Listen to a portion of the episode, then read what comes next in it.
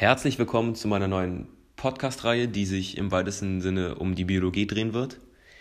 Heute mit dem Thema äh, biotische Faktoren.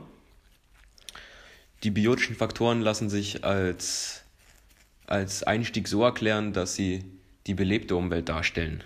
Also nicht so wie bei den abiotischen Faktoren, die, äh, die unbelebte Umwelt, also die Temperatur oder Wasser, die Bodenqualität etc sondern die belebte Umwelt. Als Leitfrage habe ich mir den, für den Podcast ausgedacht, ähm, inwiefern die biotischen Faktoren dieses Leben der, der Tiere und Pflanzen beeinflussen. Ja, und ähm, die Oberthemen für den Podcast sind die Konkurrenz, der Parasitismus, die Symbiose und die Räuber-Beute-Beziehung, welche ja im weitesten Sinne des, ähm, auch mit in die Konkurrenz ein, einfließt. Ähm, ja, die Konkurrenz. Die Konkurrenz ist in die interspezifische und intraspezifische Konkurrenz eingeteilt.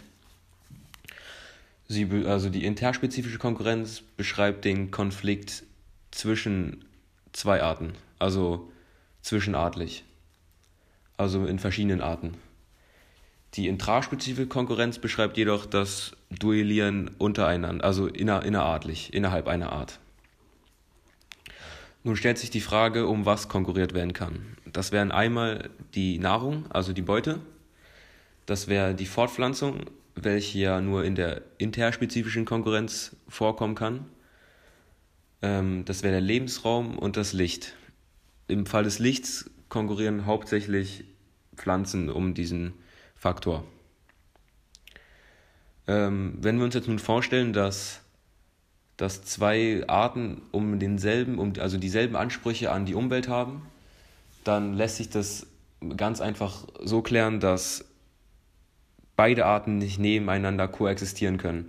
Also eine der beiden Arten muss sich in einen anderen Lebensraum oder ein anderes Beutespektrum einnischen. Ähm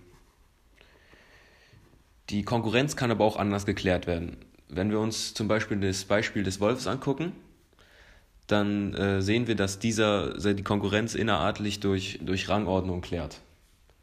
Außerdem bilden sie Rudel, um den Lebensraum unter allen Wölfen besser aufzuteilen. Unter Konkurrenz fällt jedoch auch noch ein, ein weiterer Punkt, das wäre nämlich die Räuber-Beute-Beziehung, wie angesprochen. Sie beschreibt das Zusammenleben von Beute und Räubertier. Die Population der einen Art beeinflu beeinflusst sozusagen auch die der anderen. Dieses Schema wurde von, von Lotka Volterra sehr gut zusammengefasst in drei Regeln. Das wären einmal, dass, ähm, dass die Arten, also die Anzahl der beiden Arten periodisch schwanken, wobei die Minima und Maxima der, der Räuber die der Beute leicht verzögert folgt. Also das kann man sich so vorstellen, wenn wenn die Räuber ähm, weniger werden, dann werden automatisch die Beute, die Beutepopulation wird mehr.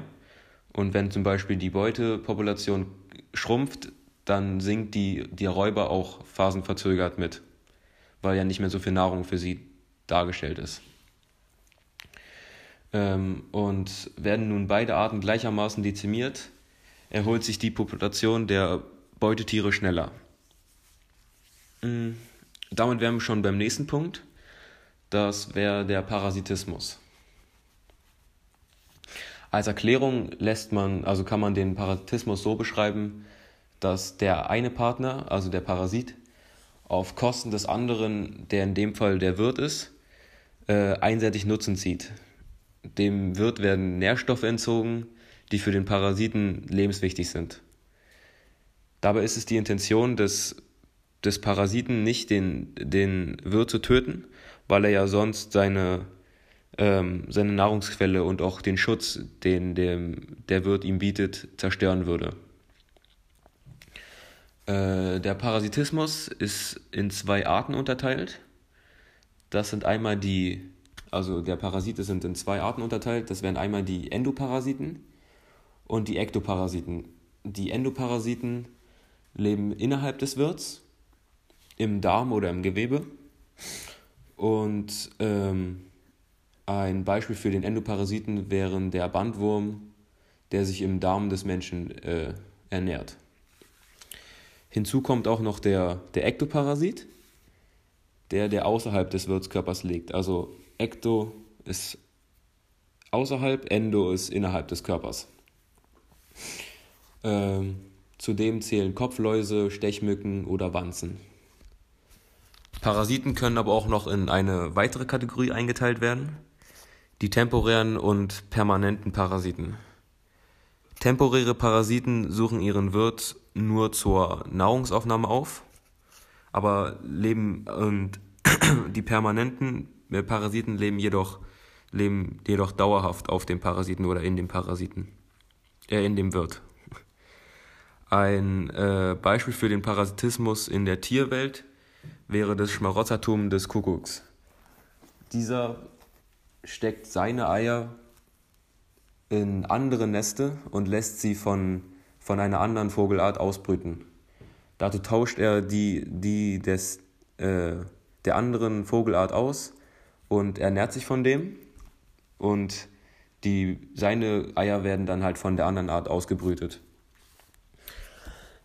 Wenn das Jungtier dann geschlüpft ist, ähm, stößt es die anderen Eier, die noch in dem Nest liegen, aus dem Nest raus.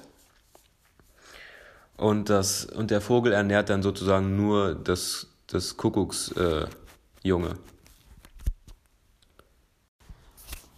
Ein Beispiel für den Parasitismus in der Pflanzenwelt äh, wäre die Nesselseide. Sie schlingt ihre blattlosen Stängel um Brennnesseln oder andere Kräuterpflanzen und ähm, sie kann dir dann, dann somit Wasser oder Nährstoffe entziehen. Nun kommen wir zum letzten Oberpunkt in diesem Podcast, der Symbiose. Sie lässt sich ähnlich wie der Parasitismus damit erklären, dass zwei Arten in einer Wechselbeziehung stehen, nur dass das Zusammenleben, also nur dass beide von dem Zusammenleben profitieren. Beide, beide können Vorteile daraus ziehen. Der größere Partner ist in dem Fall der Wirt und der kleinere der Symbiont. Die, Symbi die Symbiose wird in zwei Arten unterteilt. Einmal die obligate Symbiose, dies bedeutet, dass ein Partner für den anderen lebensnotwendig ist und halt nicht ohne ihn äh, auskommt.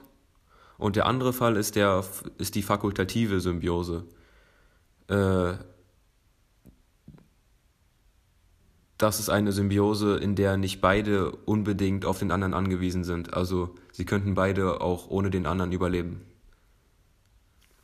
Mm, die Symbiose wird genauso wie bei dem Parasitismus in, in Endo- und Ektosymbiose unterteilt. In der Endosymbiose lebt der kleinere Symbiont in dem Wirt und der äh, und der in der Ektosymbiose leben beide Arten außerhalb voneinander.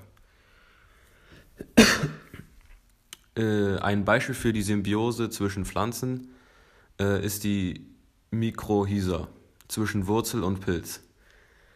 Die Pflanzen versorgen den Pilz mit Assimilanten und Sauerstoff. Assimilanten kann man sich so vorstellen, dass sie das, das Produkt, was bei der Photosynthese entsteht, also ähm, energiereiche Stoffe, die bei der Photosynthese entstehen, hergestellt, also hergestellt werden, ja. Das sind die Assimilanten. Und diese stellt halt der, äh, die Pflanze dem Pilz zur Verfügung. Im Gegenzug stellt der Pilz äh, der Pflanze Wasser zur Verfügung, welche ja auch wieder für die Photosynthese von Nutzen ist. So, jetzt sind wir schon fast am Ende. Ähm, ich möchte nochmal die Leitfrage vom Anfang aufrufen,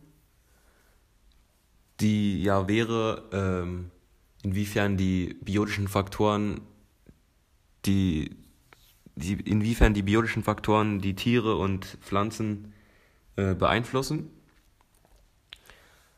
Ähm, das lässt sich jetzt so beantworten, dass die Faktoren Gefahren sowie auch Unterstützung bieten können. Also, dass sie positiv als auch negative Punkte für die Tiere beinhalten. Im Fall der Konkurrenz lässt sich äh, sagen, dass die Verhaltensweisen dass sich ja die Tiere Verhaltensweisen. Nee, Sekunde. Im Fall der Konkurrenz lässt sich sagen, dass äh, Tiere ja Verhaltensweisen entwickelt haben, um sich, also um vor Konkurrenz, aus, also der Konkurrenz aus dem Weg zu gehen, innerartlich oder zwischenartlich. Ähm, Tiere und Pflanzen haben Möglichkeiten, eine Symbiose aufzubauen, also welche, welche ermöglicht, dass sie Nährstoffe bekommen, die, an die sie sonst nicht herankommen würden. Und in meinen Augen ist der Parasitismus ebenfalls eine Bereicherung für, sage ich mal, die, das Ökosystem oder Tierwelt oder Pflanzenwelt, da ja der eine von dem anderen profitiert, aber der andere nicht komplett, komplett ausgerottet wird. Schließlich kann man auch noch sagen, dass äh, das Ökosystem, dass, dass die biotischen Faktoren das Ökosystem vielfältig verändern und die äh, Pflanzenwelt und Tierwelt voranbringen. So, das war es jetzt auch schon mit meinem Podcast. Nächste Woche geht es mit der Photosynthese weiter. Bis dann.